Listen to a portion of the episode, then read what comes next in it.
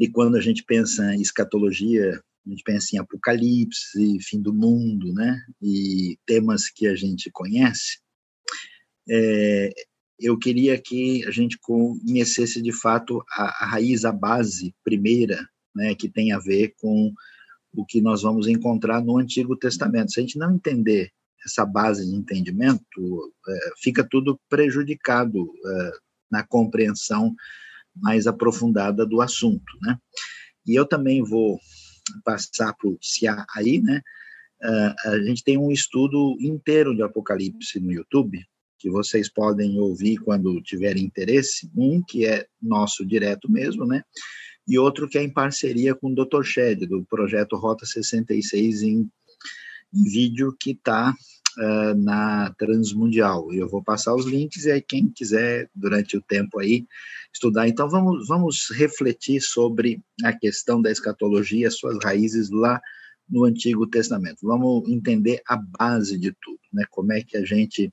Vocês estão vendo uma foto aí da cidade de Megiddo, ou Megido, né? Que é exatamente o lugar é, que está em frente ao vale né, de Megiddo, ou Jezreel, que é, é, a referência do lugar que tem a ver com a batalha do Armagedon. Todo mundo está escutando bem? Tá bom o som? Tranquilo? Tá tudo certo? Ok. Então, o que, que a gente é, pode ver? Eu queria é, chamar a atenção do texto de Gálatas 4, né, para a gente é, começar fazendo a nossa ponte aqui. Gálatas diz o seguinte: Digo, porém, que enquanto o herdeiro é menor de idade, nada difere de um escravo, embora seja dono de tudo. No entanto, ele está sujeito a guardiães e administradores até o tempo determinado por seu pai. Assim também nós, quando éramos menores, estávamos escravizados aos princípios elementares do mundo, mas quando chegou a plenitude do tempo, essa frase importante, Deus enviou seu filho nascido de mulher, nascido debaixo da lei, a fim uh, de redimir os que estavam sob a lei para que recebêssemos a adoção de filhos. E porque vocês são filhos, Deus enviou o Espírito do seu Filho ao coração de vocês e ele clama, Abba, Pai. Assim você já não é mais escravo, mas filho, por ser filho, Deus também o tornou herdeiro. Então, aquilo que acontece nessa transição com a chegada do Messias uh, e um redimensionamento do papel da lei, quando o texto de Gálatas vai explicar né, para esses novos seguidores de Jesus na região da Galácia, que é evangelizada por Paulo, ah, nós vamos ver essa frase que chegou à plenitude do tempo. É, essa expressão, ela é a, a, um dos fundamentos mais importantes que nós temos quando a gente pensa em escatologia. E pensando nisso, o uh, que, que acontece? Vocês sabem que uh, as culturas antigas elas têm maneiras diferentes de pensar a realidade e a vida. E o que a gente vai observar na Bíblia é que Deus vai se revelar ao povo de Israel e vai se revelar naquilo que a gente chama no eixo da história. E por isso, o entendimento de como aquilo que a gente precisa conhecer de Deus se dá, se dá nesse entendimento dentro dessa realidade. E é interessante a gente ver o que, que acontece na história de Israel. Né? Ah, você tem, como em qualquer lugar do mundo, que a gente pode chamar de um tempo natural, né? que é um tempo cíclico. É um tempo que tem a ver com as mudanças do ano, ligadas especialmente às estações e particularmente na terra de Israel, à época da estiagem e à época da chuva.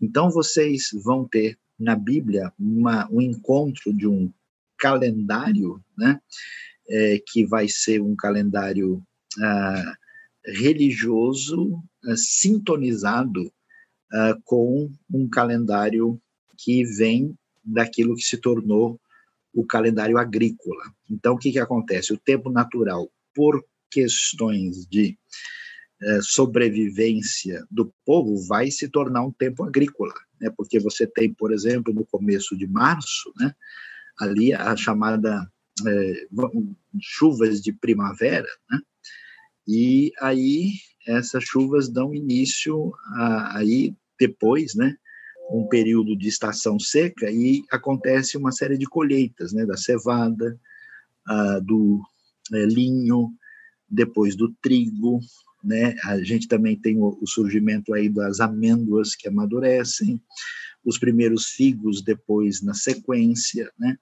E aí nós temos ah, mais tarde azeitonas, uvas, né? Nesse período que vai de março, abril, maio, chegando até agosto, aí tem um tempo no final desse tempo quente, quando o pessoal vai arar a terra, vai semear outubro e novembro, e aí nesse finzinho começam aí as primeiras chuvas, elas acontecem geralmente em outubro, novembro, né? E aí nós temos chuvas fortes no final de dezembro, janeiro, e aí floração das amêndoas, colheita, do, colheita dos cítricos, essa é a maneira como o tempo natural se tornou um tempo agrícola. O que, que acontece? Esse tempo agrícola vai se revestir de significado de expressão de fé, de modo que aquilo que era natural e vira um tempo antropológico, humano, né, ele se torna também agora um tempo de festas dedicadas ao Senhor. Então é interessante que você vê, tá vendo? Ali tem os meses, né? Que a gente tem uma, uma, uma um encontro aí do, do do, do de dois calendários, né? Um calendário, vamos dizer, litúrgico, né? É, e um calendário é, que diríamos assim, se podemos chamar de civil, né? Aí começa com o mês de Nisan, né? É, esses nomes se definiram a partir da experiência do exílio, Nisan, Yar, Sivan, Tammuz, Av, Elul, Tishrei, que começa em março, e olha só que março tem a festa da Páscoa e dos pães sem fermento, e depois, em maio, você tem o Pentecoste. Esse momento aí é o início da época da estiagem, são ah, aí é o momento, digamos assim, eh, da primavera, né? Aí você tem o período do verão mais quente, quando chega setembro e outubro, aí você tem a festa das trombetas, que é o ano novo, o Yom Kippur, dia da expiação ou, ou, da purificação e a festa dos tabernáculos, todas próximas aí, em setembro, outubro, quando é o ano novo judaico, né? E nesse é, período aí você tem as festas de outono. As festas principais, então, estão todas aí no, na marca do início e do fim da estação das chuvas. E então o tempo que era um tempo da agricultura se torna agora um tempo sagrado você tem a festa de Hanukkah, né, da onde puxou muita coisa do Natal em dezembro, né? Que é a festa daquele do, do candelabro diferente, do Hanukkah. E depois a festa de Esther, né? Que é a festa do Purim, que acontece aí na virada de fevereiro para março, próximo da época uh, do Ano Novo Chinês, né? Do, uh, do, e do época de carnaval brasileiro, né? Então, quando te dá todo mundo aí no Shinenhao, Shinenquailô, lá o pessoal está no Purim, né? A coisa é diferente. E aí, o que, que a gente vai ver? Ah, o Deus, portanto, da salvação, aparece na Bíblia muito nitidamente como não só um Deus que mexe na natureza, não é só um Deus que é criador, mas é um Deus que age na história. Né? Deus é conhecido pelos seus atos de redenção no eixo do tempo. Né? É esse Deus que vai é, ensinar Israel a caminhar na direção de uma memória daquilo que ele faz na história. Por isso, essa, essa categoria de pensamento, essa ideia né, de que a, a história tem significado e que ela está relacionada com Deus, ela é uma ideia extremamente significativa e importante que aparece em toda a Bíblia. Deus, portanto, se revela na história, né? ele é o Senhor do tempo. No mundo pagão, por exemplo, A história não é uma categoria importante, porque as pessoas continuavam pensando apenas no tempo cíclico natural. Na Bíblia, não. Você tem uma ideia de que a coisa tem começo, meio e fim, que Deus tem poder sobre o tempo e que as coisas estão caminhando debaixo de uma direção na história e ele se revela a Israel no eixo do tempo. Por isso, Deus é conhecido pela sua palavra e não pela sua forma, por aquilo que ele fez e não pela sua imagem ou a sua limitação física, como, por exemplo, acontecia no mundo pagão. Para a gente entender isso, tem um estudioso muito interessante, que é um, um dos muito conhecidos é, estudiosos do Novo Testamento, e ele vai dizer algumas coisas muito valiosas para a gente aqui. Ele diz: o caráter nitidamente temporal de todas as afirmações da fé no Novo Testamento está ligado à importância dada ao tempo pelo pensamento judaico. Você sabe que a construção da, da grande cultura ocidental ela tem influência grande grega e hebraica. E a, a cultura grega era a importância da razão, do pensamento e da filosofia. E a grande contribuição hebraica é o conceito de história, que está ligado ao tempo. Né? Tinha um famoso professor na, na USP que escreveu um livro chamado Introdução aos Estudos Históricos. O nome dele era José Van Besselaar. E na introdução ele diz um negócio muito interessante. Ele diz: a história como nós a conhecemos dos nossos estudos é a secularização da escatologia cristã. Só para a gente entender a profundidade disso. No Novo Testamento, toda a revelação encontra-se essencialmente arraigada no tempo. Não se trata, portanto, simplesmente de uma sobrevivência judaica, mas do desenvolvimento total de uma perspectiva que os judeus tinham esboçado. A terminologia do Novo Testamento é eloquente a esse respeito. Encontramos nele, com frequência particular e em passagens essenciais, todas as expressões temporais e que a língua grega dispõe, como os seguintes termos: dia, hora, momento, tempo, prazo, século, cósmico limitado, séculos cósmicos eternos. Tem muitas palavras no hebraico para falar tempo de maneira variada.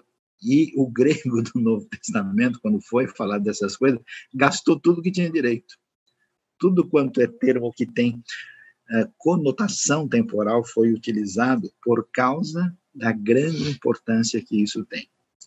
Em certas passagens, palavras como agora e hoje seu caráter temporal, assume um valor eminentemente teológico. Então, para a gente entender que escatologia não é um assunto da Bíblia, não é uma página que a gente deve estudar. Ah, tudo que vai acontecer no Novo Testamento é um desdobramento escatológico a partir do Antigo, por causa da maneira que o tempo se reveste de significado na Bíblia, da forma como Deus se revela dentro do tempo. Muito diferente né, ah, do tipo de cultura que existia no paganismo e também em outros ambientes aí. Prosseguindo, a gente vai trabalhar com uma outra questão que precisa ser entendida para entender a questão da escatologia. Qual que é a, a, a, a referência? Né? A, pergunta que o povo de Israel fazia é: escuta, qual é a origem de tudo? Qual é a origem do universo? Qual é a origem do nosso planeta? Qual é a origem do ser humano? Qual é a origem dos nossos problemas? E aí a Bíblia então volta o foco para discutir isso a partir de Gênesis. Aí ela discute isso, o passado, ela dá sentido ao presente e estabelece esperança para o futuro. Mas aí, o que, que acontece? Deus, na Bíblia, é revelado como um Deus todo-poderoso e, ao mesmo tempo, um Deus completamente bondoso. Mas a questão se levanta. No universo que esse Deus criou, existe a presença do mal enquanto pecado existe o mal enquanto sofrimento. Então, um elemento fundamental para entender a dinâmica da escatologia tem a ver com a questão que envolve a realidade do mal. E aí a gente vai ver como é que a Bíblia vai tratar essa questão. Ah, o texto bíblico vai deixar claro para a gente é, que o mal, ah, enquanto pecado, ele surge pela liberdade que os seres humanos e os seres espirituais, no caso angelicais, eh, tiveram da parte de Deus de ter capacidade de escolha, de ter arbítrio. E nesse sentido, o mal não é uma coisa que existe em si só, é como a ferrugem que ataca o ferro. Só tem ferrugem se tiver ferro, não tem ferrugem sozinha. Então, a gente fala em linguagem complicada, né, que o mal não tem existência ontológica. Então, ele é decorrente do uso indevido da liberdade. Além do fato de que, nesse universo caído e limitado, a experiência do sofrimento também é uma realidade. E a pergunta que se levanta é como é que a equação se estabelece, já que o sofrimento e o pecado estão presentes no mundo, e Deus é poderoso e é bondoso, como é que essa equação fecha? E a Bíblia vai discutir isso no eixo do tempo. Como assim? Então, existe uma relação entre justiça divina e sofrimento, e até justiça divina e a questão do bem e o mal no sentido mais amplo. Então, uma primeira, primeiro enfoque que você vai encontrar no Antigo Testamento é o seguinte: que como Deus é justo, a sua justiça é retributiva. Como? Bom, o Senhor aprova o caminho do justo, mas o caminho do ímpio leva à destruição. Deus é justo, então quem está envolvido com a justiça e o bem será abençoado. Quem não fizer isso, se voltar contra Deus, terá as consequências disso. Essa justiça retributiva é, decorrente da aliança que Deus. Deus faz uma aliança com Israel, e nessa aliança você vai encontrar em Deuteronômio, por exemplo, 28, uma clara expressão das consequências de ouvir ou não o que Deus está dizendo. Quem é que vai ser abençoado, quem é que não vai ser. Então, com base na justiça retributiva, muitos textos bíblicos dizem: olha, pessoal, quem ouve e pratica será certamente feliz na sua vida. Né? Honra o teu pai e a tua mãe para que prolongue os teus dias sobre a terra. Né? E aqueles que dão as costas para o mandamento têm os resultados negativos. Mas qual é o problema? É que o texto bíblico não tem, assim, vamos dizer, um enfoque único. Né? Ele, ele funciona com, com camadas é onde um tema vai ganhando uma ampliação em relação ao tema anterior. Então, muitas vezes você tem um texto discutindo um assunto e apresentando, digamos assim, uma solução primeira. Mas aquela solução não é exaustiva, não é total. Então, daqui a pouco, ele problematiza a questão e amplia isso, trazendo uma visão maior do assunto. Então, qual é a questão? Será que é verdade que todos os justos são premiados e os perversos são, de fato, castigados? Não é isso que a gente vê sempre. Então, qual que é a resposta do texto bíblico? Olha, a justiça, essa, esse fechamento da equação da parte de Deus, ela pode demorar, mas ela vai chegar. Então, por exemplo, quando você lê alguns textos dos profetas, os profetas dizem, olha pessoal, Pode aguardar. Daqui a pouco vai chegar a hora em que Deus vai trazer a sua justiça. Você lê o Salmo 73, por exemplo, onde parece que o perverso, o injusto prospera, mas é só por um tempo. Mais cedo ou mais tarde, a justiça vai atingi-lo. E aí, é interessante isso, por quê? Porque esse conceito né, da realidade do mal é, se espera que a retribuição alcance o indivíduo imediatamente, como também a prática da justiça. Se isso não se resolve agora, a resposta se dá no eixo do tempo. Ó, então é daqui a pouco. Deus tem uma coisa chamada paciência, porque a sua misericórdia não tem fim. Ele tem longanimidade. Então ele aguarda, dando oportunidade para que o indivíduo se arrependa e volte atrás. A justiça pode demorar. Então, nos profetas, por exemplo, você vai ver uma coisa interessante chamado o dia do Senhor. Você vai ver isso no livro de Amós, no livro de Sofonias, né? Olha, pessoal, vai chegar a hora em que Deus vem passar a régua. Ele vai fazer as contas. Ele vai vir resolver a situação. Então, ela pode demorar, mas vai vir. Mas espera aí, mesmo com essa situação, parece que essa relação não, não se completa. E aí a resposta do texto é a seguinte: olha, é verdade. Nem tudo se resolve aqui. Por isso, existe no eixo do tempo uma ampliação maior que tem uma coisa chamada o tempo final. Percebem como a coisa está ligado com essa questão? Então, se a justiça não chegasse logo, não aparecesse devidamente, ela ia chegar no futuro. Então, começa a se definir, ficar claro na Bíblia que vai chegar uma hora onde você tem o dia do juízo, e esse juízo chega, inclusive, né, um juízo assim, meio que definitivo. Por exemplo, Deus diz: olha, o povo de Israel acabou. Os assírios vão chegar em Samaria e vão acabar com tudo. O pessoal, vocês vão ver né, que o julgamento da Babilônia vai cair sobre Jerusalém.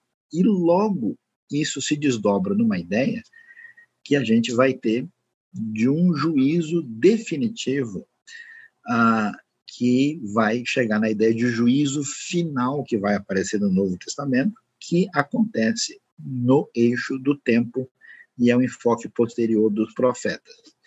E, e, finalmente, né, a gente pode dizer que isso se desdobra para a ideia, né, que a gente vai tratar numa das nossas aulas aqui, é, da chamada escatologia individual, né, quando se fala da situação do indivíduo depois da morte. Dizer, não é só o juízo de Deus acontecendo aqui na história, mas existe um grande trono branco, existe uma condição de salvação ou de perdição, e assim é por diante.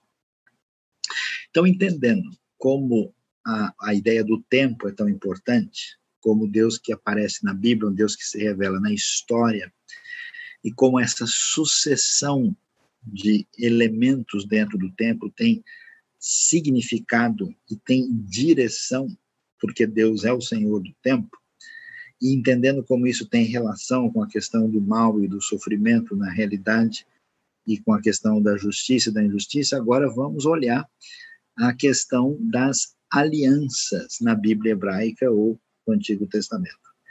Aliança é uma parceria, né? literalmente, é uma relação uh, que se estabelece entre duas partes onde existe obrigações e responsabilidades. Aí. E é, aparece explicitamente na Bíblia, quando o texto ressalta: Estou fazendo uma aliança com vocês, nós temos uma aliança explícita de Deus com o povo, que é chamada aliança noética, que acontece depois do dilúvio. Nós temos uh, uma aliança que Deus vai fazer com Abraão, né, que a aliança que ele faz prometendo bênção, terra e descendência. Temos uma aliança que ele faz com Moisés no Monte Sinai, quando acontece a entrega da lei. Uma aliança com o rei Davi, ele promete né, que não ia faltar descendente no seu trono, e depois a promessa de uma nova aliança em Jeremias 31, que vai se desdobrar no Novo Testamento. Por que, que isso é tão importante? Porque essas alianças têm promessas e relações diferentes. Algumas delas, por exemplo, são alianças que, se Israel quebra, a aliança fica prejudicada e, de certa forma, invalidada. E tem outras não, que dependem exclusivamente de Deus. Nós vamos ver que o destaque para a gente entender a escatologia e a profecia são exatamente a aliança mosaica, a aliança davídica. A aliança mosaica, quando acontece a entrega da lei, e Israel tem a responsabilidade de obedecer a Deus. Caso ele não obedeça, ele tem desdobramentos por causa da sua atitude. E a davídica não, Deus promete diz, eu garanto por minha própria conta. Quando a gente entender essas alianças, a gente vai entender o que acontece no caso dos profetas. Então, olha lá, a aliança davídica, ela é fundamental e essencial. Por quê? Porque quando você chega no Novo Testamento e vai chegar no, no ambiente escatológico, né, isso é importante entender, a escatologia começa desde Mateus capítulo 1, não é só no Apocalipse porque ela está dizendo que está se cumprindo aquilo que foi prometido, que tem a ver com a chegada do final dos tempos, dos últimos dias, do reino de Deus. E o que está se cumprindo? Está se cumprindo a chegada do filho de Davi, do Mashiach, do rei messiânico. E da onde vem isso? Vem da aliança. Né? Qual que é a ideia que nós temos na Bíblia?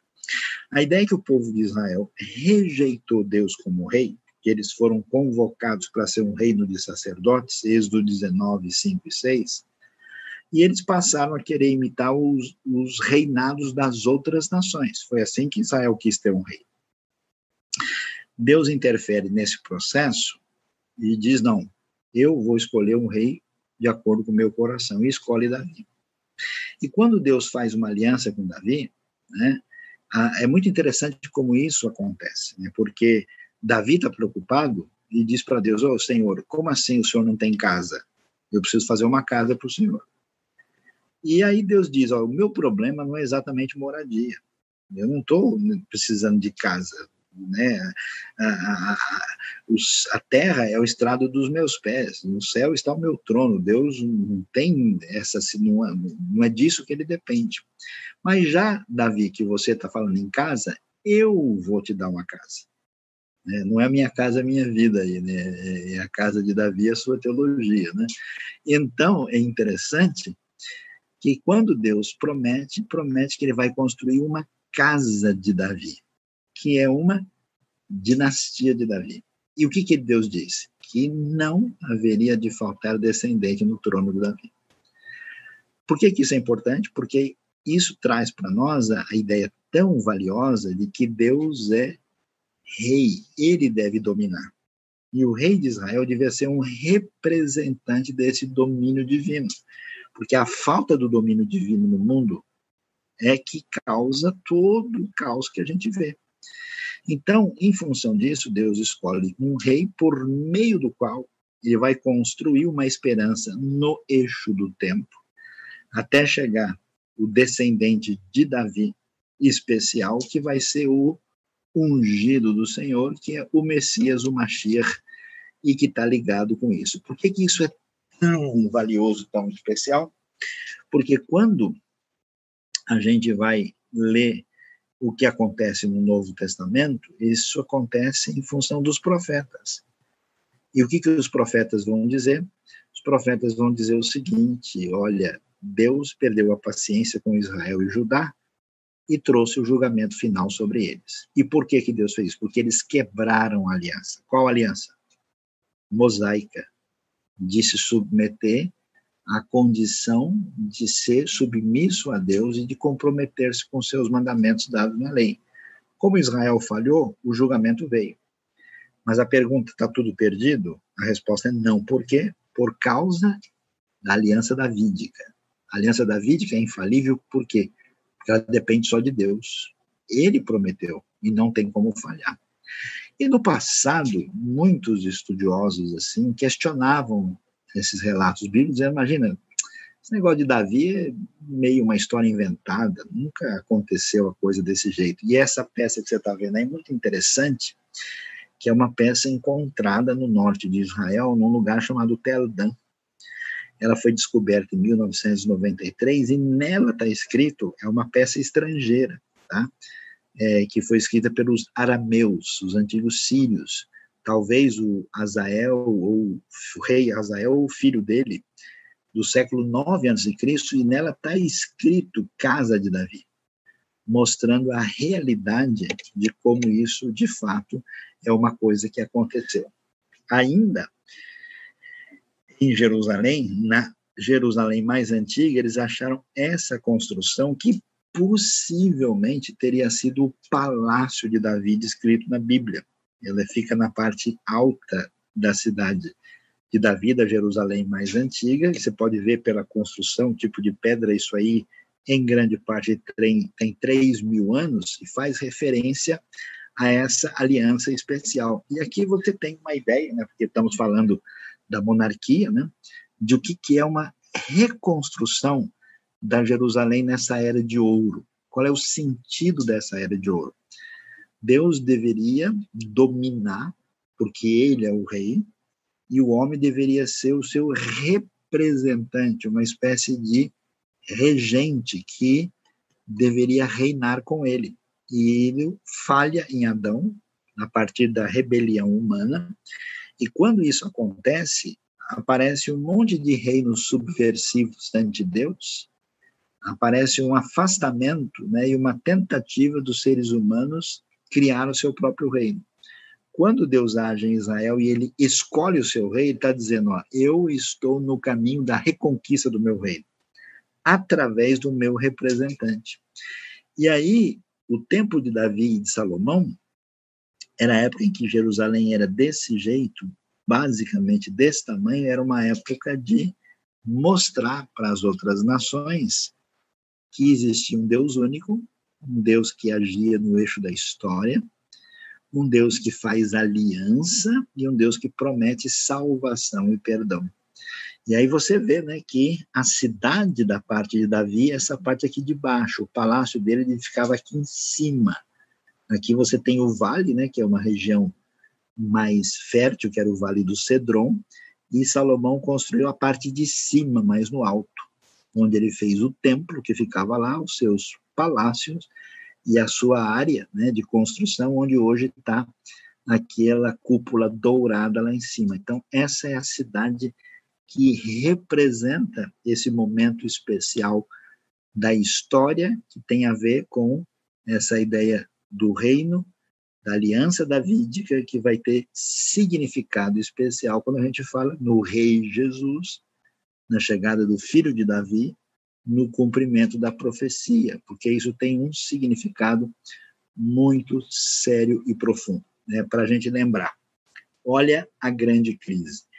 Depois desse período em que o reino esteve unido e esteve, de certa forma, em sintonia com a aliança, aí veio o momento do desastre. Depois da morte de Salomão, Israel perdeu o seu espaço, deixou de ter a importância e a relevância que teve no tempo de Davi e Salomão, teve o território reduzido e dividiu, brigou por meio de uma rebelião feita pelo Jeroboão, que era um líder militar da época de Salomão, refugiado no Egito. Ele volta e faz, né? Aí, como você vê, o Reino do Norte, com a capital em Samaria, que depois vai ficar lá, e vai ser um reino que vai durar mais ou menos uns 200 anos, e embaixo, pequeno, menor reino de Judá, com a capital em Jerusalém, fiel à casa de Davi. Então, quando você vê isso, você vai ver que é uma situação de desespero. Por que desespero? Porque o povo foi infiel à aliança porque a nação falhou no seu propósito e na sua função. Eles estão fragilizados e diminuídos. E o que sobrou da grande promessa de Deus, que jamais iria falhar, que é o descendente de Davi, agora está reduzido a muito pouco. E esse reino de Judá também não é muito firme. Então, a pergunta que vai surgir para esses que conhecem as promessas e as alianças de Deus é: será que aquilo que Deus falou de fato vai se realizar, vai se cumprir? Aí a gente tem o reino do norte sendo destruído pelos assírios, né? E, e, o reino começa no ano 931 e termina no ano 722, em 210 anos, acaba tudo. Aí você vê uma estela assíria do Museu do Louvre, que representa esse poder enorme dos assírios, poderio muito cruel da antiguidade que atingiu né, essa, essa realidade de uma maneira muito pesada. Ah, e Logo depois, o Reino do Sul passa pela mesma situação, tendo aí a Babilônia, como vocês sabem, né? Feito aquilo que ninguém imaginaria. Aí você pode, por exemplo, entender o desespero do profeta Abacuque, né? Não tem como isso acontecer. É impossível que as coisas aconteçam dessa maneira, porque se acontecer assim, isso quer dizer que nós estamos diante da realidade da derrota do próprio Deus porque eles vão conquistar Judá, vão conquistar Jerusalém e conquistar o templo do Senhor. E como é que uma nação pagã que adora deuses falsos vai poder destruir o templo do Senhor? Mas isso vai acontecer. Então você tem uma crise, e toda essa crise é o terreno fértil do entendimento do que vai ser aquilo que aparece na escatologia. Daí a gente vai entender o cenário importante dos profetas. Porque a mensagem dos profetas, você conhece bem aí, temos os chamados profetas maiores e menores. Aí você tem Isaías, Jeremias e Lamentações e Ezequiel. Eu deixei o Daniel amarelinho aí, já vou explicar por quê. E os outros, Oséia, Joel, Amós, Obadias, Jonas, Miqués, Naum, Abacuque, Sofonias, Ageu, Zacarias e Malaquias. O que, que os profetas que aparecem na Bíblia vão dizer? Eles são principalmente os profetas que falam no tempo de crise. Que crise? Quando Israel e Judá perdem a sua força, eles estão ameaçados pelos poderes estrangeiros. E eles são acusados de terem quebrado a aliança, especialmente a aliança de Deus com Moisés no Sinai. E agora eles recebem uma palavra de repreensão, de julgamento da parte de Deus e, ao mesmo tempo, uma palavra de esperança. Então, é nesse ambiente que há o preparo para o desenvolvimento daquilo que vai ser uma escatologia que vai chegar no Novo Testamento. Eu separei o Daniel ali, porque o Daniel, na verdade, os judeus não deixam ele junto com os profetas, separam. Né? A Bíblia hebraica é dividida em Torá, Neviim e Ketuvim, lei, profetas e escritos. Daniel foi colocado nos escritos, livros finais, porque Daniel, digamos assim, é uma profecia especial. É um livro de perfil apocalíptico. A gente vai mostrar qual era a diferença entre aquilo que aparecia da parte dos profetas e aquilo que apresentava-se como Apocalipse. E o que, que a gente vê nos profetas? maior parte deles falou no oitavo e no sétimo século antes de Cristo do que, que esses profetas falam. Eles falam da divisão do reino, que é uma tristeza. Como assim? Deus tem um povo só, Deus fez uma aliança com Abraão, Isaac e Jacó, e agora, quando você olha para o povo, esse povo está dividido em dois reinos, e esses reinos são rivais entre si. Como assim? Esse negócio não é possível, não dá para a gente aceitar uma coisa dessa. E eles vão falar da aliança mosaica, né? Porque eles se comprometeram quando estava difícil, vocês vieram atrás de mim. Vocês pediram a minha ajuda, diz o Senhor, né? Pediram que eu pudesse salvá-los. Agora, né, vocês se esquecem de mim e se afastam do Senhor completamente. Diante disso, existe todo um julgamento da parte de Deus diante da atitude que eles estão tendo. Né? E aí você tem essa situação ligada à aliança mosaica. Há uma crítica da monarquia, os profetas, né? quer dizer, os reis se perdem, mas Deus não perde. Então, os profetas vão surgir criticando a monarquia e vão falar mal da religião corrompida. Criticam os sacerdotes, criticam o que estão fazendo no templo, porque a coisa assim perdeu o caminho. Né? Eles vão falar da apostasia de Israel, da prática da idolatria, da situação da falta de justiça. E é interessante que muitos desses profetas, eles não fazem parte da religião oficial, eles são enviados diretamente por Deus. Vê o Amós falando, olha, eu não sou profeta, eu não sou discípulo de profeta, na verdade, eu, ele, ele não plantava cogumelo, né? mas plantava figos silvestres, né?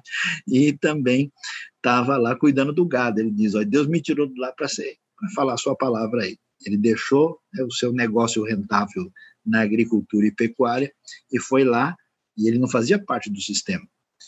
A mensagem de arrependimento é sempre interessante. A mensagem do profeta, ó, Deus está falando com vocês. Se vocês ouvirem e mudarem, o resultado vai ser assim.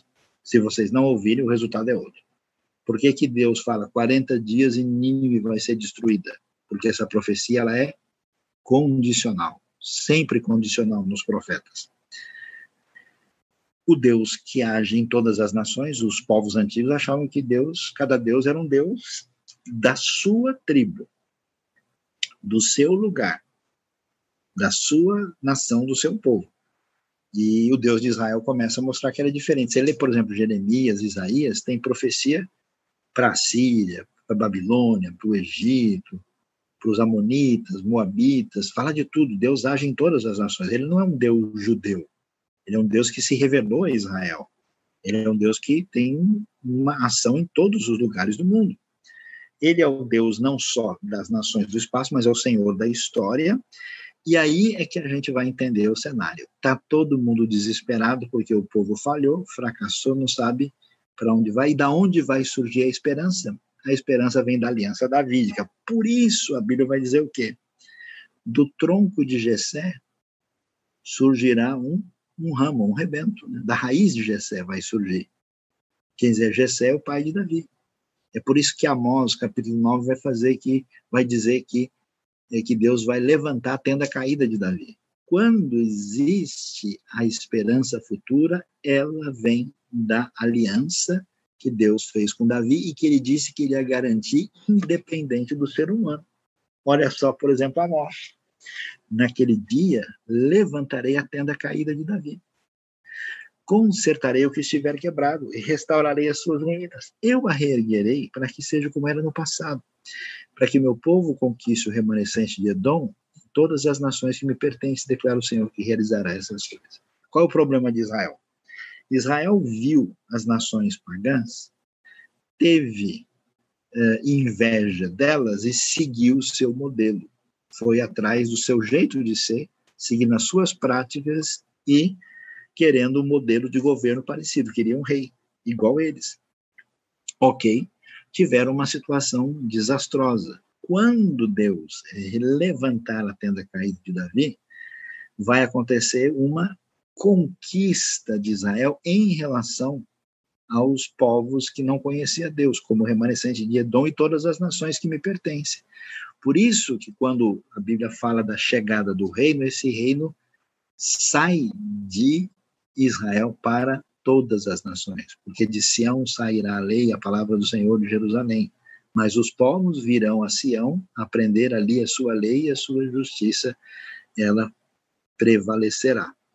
E aí você entende, né? Essa questão, tudo está ligado com essa esperança davídica. Para a gente entender um pouquinho da história, ó, vamos dar uma olhada no eixo do tempo aí, para a gente poder olhar direitinho, né? O nosso mapa e ver o que estava acontecendo, tá vendo? O reino é dividido no ano 931, a Síria, né? Conquista e a queda de Israel em 722, o reino do norte, aí a Babilônia tem a sua vitória sobre os assírios em 612, quando a cidade de Nínive é conquistada. Aí os babilônios chegam, né? Aí eles conquistam o Egito, e essa vitória no ano 609 é a morte do famoso rei Josias, o rei piedoso de Judá, né? que foi rei do ano 640 até o ano 609, e aí começa o domínio babilônico. Aí nós temos a época de Jeoacás, Jeoaquim, Joaquim e Zedequias. Aí os primeiros que são mandados para Babilônia, primeiro em 605, segundo em 597 e a terceiro em 586, quando o templo é destruído, época do rei Zedequias. E aí destaque para os profetas Ezequiel e Jeremias nessa época, e também, não deu para colocar tudo aqui, é época de Naum, Abacuque e Sofonias. Aí acontece isso, né? A Babilônia vai finalmente ser conquistada pelos persas no ano 539, quando Ciro liberta Judá e permite que o povo comece a voltar. E eles começam em 538, na época de Zorobabel. E aí, então, nós temos, na verdade, três épocas de retorno. Né? Em 538, depois 458 e depois 444.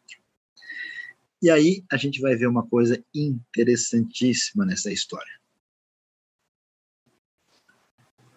A profecia trazida no Antigo Testamento era sempre um chamado ao arrependimento. E Deus dizia o seguinte: ó, se vocês me ouvirem e mudarem de vida e se arrependerem, então eu não trarei o mal sobre vocês. Mas se vocês continuarem assim, o julgamento vai chegar. Era assim que ela apresentava, era sempre condicional.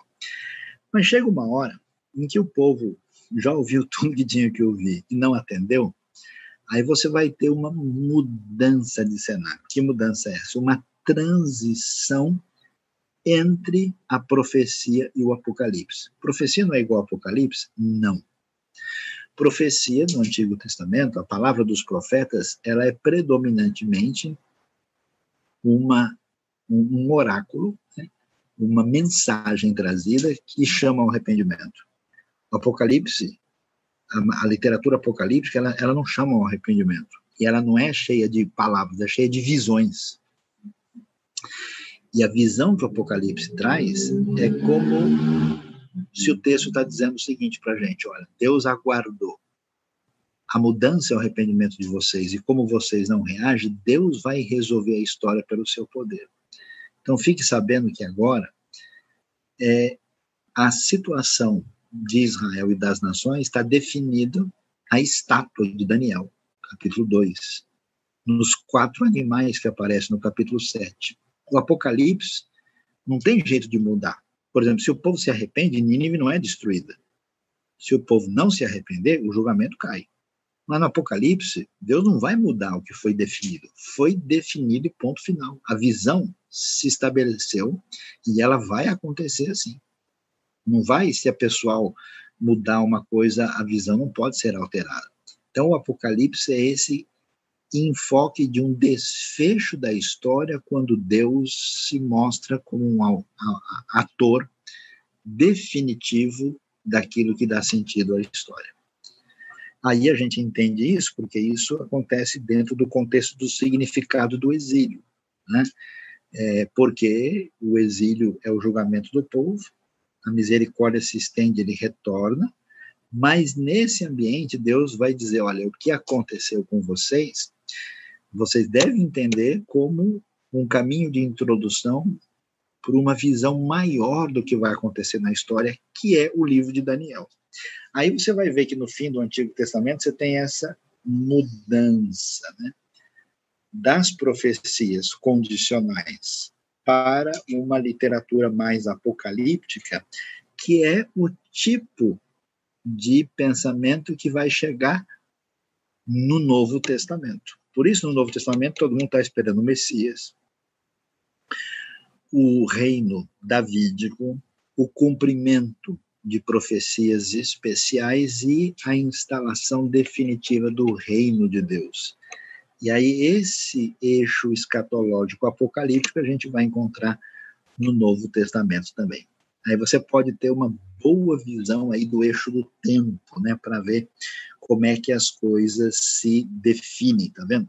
Olha lá o cativeiro babilônico no ano 586, né, quando eles vão, e aí é, com a chegada dos persas, você tem aí Zorobabel, né, no ano 538, o primeiro grupo vem. O templo é reconstruído em 516, essa época, inclusive, quando você vai encontrar os livros de Ageu e Zacarias. Né? O período é basicamente entre 520 e 516. Aí você vê que o templo foi destruído em 586 e reconstruído em 516 aí tem os 70 anos, né, marcado do chamado Beit Hamikdash, do templo. Aí Esdras volta com uma segunda turma em 458, né, época também da época do, do que acontece no período de Esther, e Neemias é a reconstrução dos muros da cidade. É um último retorno em 444, época do Império Medo-Persa, que a gente encontra aí. Né? E é nesse período de dispersão que é muito possível é que nessa primeira dispersão os judeus começam a ir, inclusive, para a região do Oriente. Né? Da Pérsia eles vão chegar na Índia, eles vão chegar em outras regiões e teriam entrado na China. Nós sabemos que a presença dos judeus na China antiga e uma possível influência dos antigos judeus na cultura imperial chinesa e em outras regiões da Ásia seguramente deve ter ocorrido em tempos bem antigos, mas certamente período talvez um pouquinho posterior, né? E a gente sabe depois que o cristianismo nestoriano também chegou lá por volta do quinto século depois de Cristo. E aí a gente vai, né, um pouquinho mais para frente, para agora chegar na escatologia que vai aparecer no Novo Testamento. Aí a gente começa a entender as coisas de maneira mais clara, né? Tá vendo? Ah, o reino de Deus aparece. Quando João Batista começa a pregar no deserto, o que, que ele prega? Arrependam-se porque o reino de Deus está próximo. O assunto, ele não fala, o pessoal, arrependam-se porque vocês precisam aceitar Jesus e vir aqui na frente agora.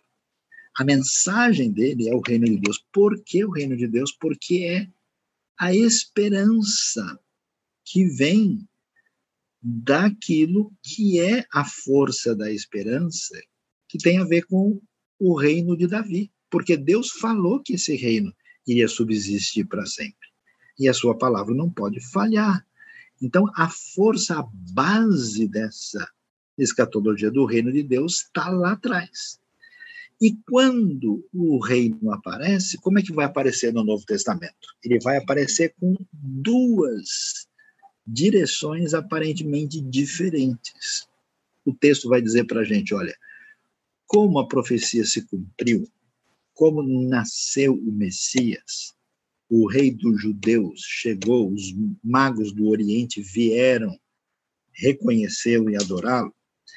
Então quer dizer que esse reino já chegou. Como é que a gente sabe que ele chegou? Porque Jesus está expulsando demônios, está curando enfermos, está libertando as pessoas, está proclamando as boas notícias do reino, e o rei chegou. O reino de Deus já está no meio de vocês ou dentro de vocês. Mas esse reino ainda não chegou de maneira definitiva. E ele vai vir em plenitude. Então você tem aí uma presença dessas duas realidades. E qual é a grande novidade desse reino? A novidade que os religiosos da época de Jesus não conseguem entender é que a realidade do reino começa dentro da gente. Eles estavam entendendo o reino apenas como uma realidade política.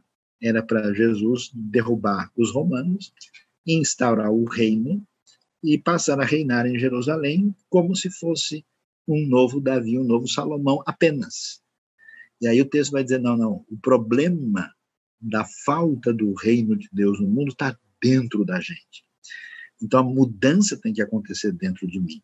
Então o Novo Testamento tem, em termos de escatologia, aquilo que a gente chama de uma tensão entre o já e o ainda não. Quer dizer, o reino chegou, mas não chegou plenamente. Então você tem a queda do ser humano com a promessa e a ação de Deus, né, na história da redenção em Israel.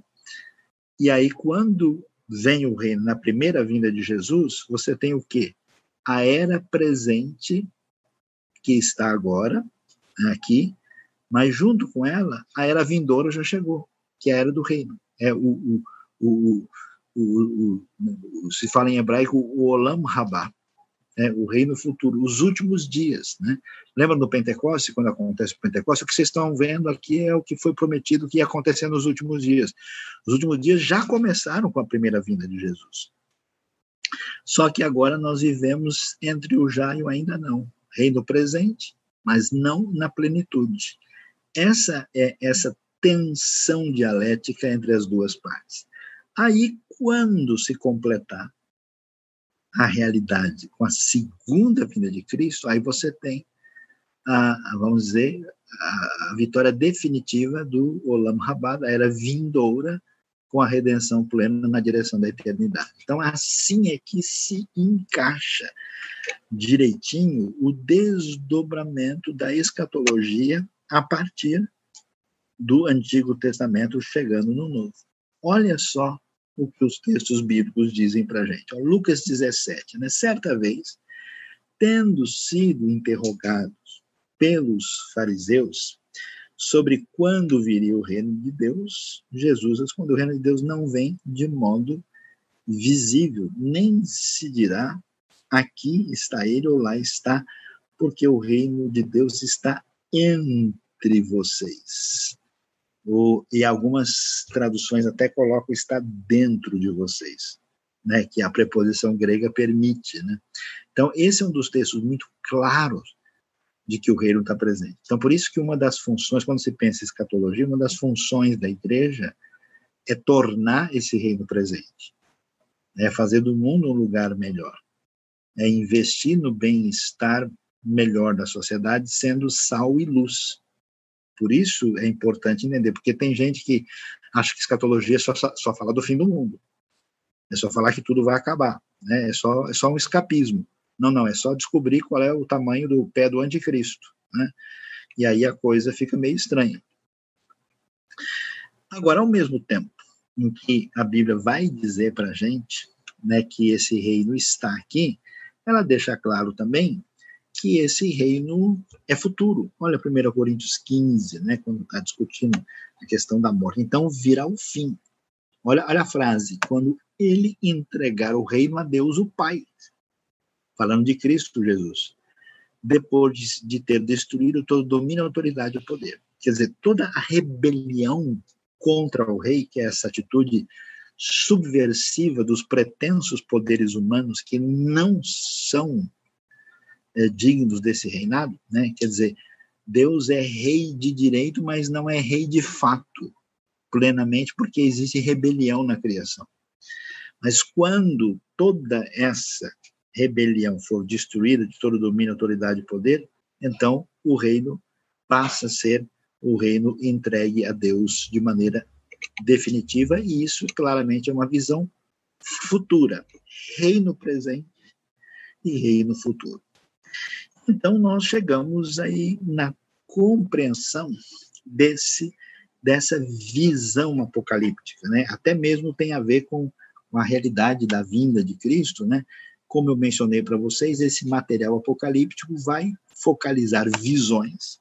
Você vai ver isso na, na Apocalíptica do Velho Testamento, e no livro do Apocalipse, no Novo, não tanto em oráculos, o quadro final aparece. Deus é descrito como Senhor da história. Diante da falha humana, tudo que o ser humano fez, no caso, especialmente a nação de Israel, fica claro que só o Senhor traz a salvação. Né? Por isso, o nome de Jesus significa o Senhor, né? Javé, Jeová, ele é que salva a história como fundamento da visão hebraica, porque a grande salvação divina acontece no eixo do tempo.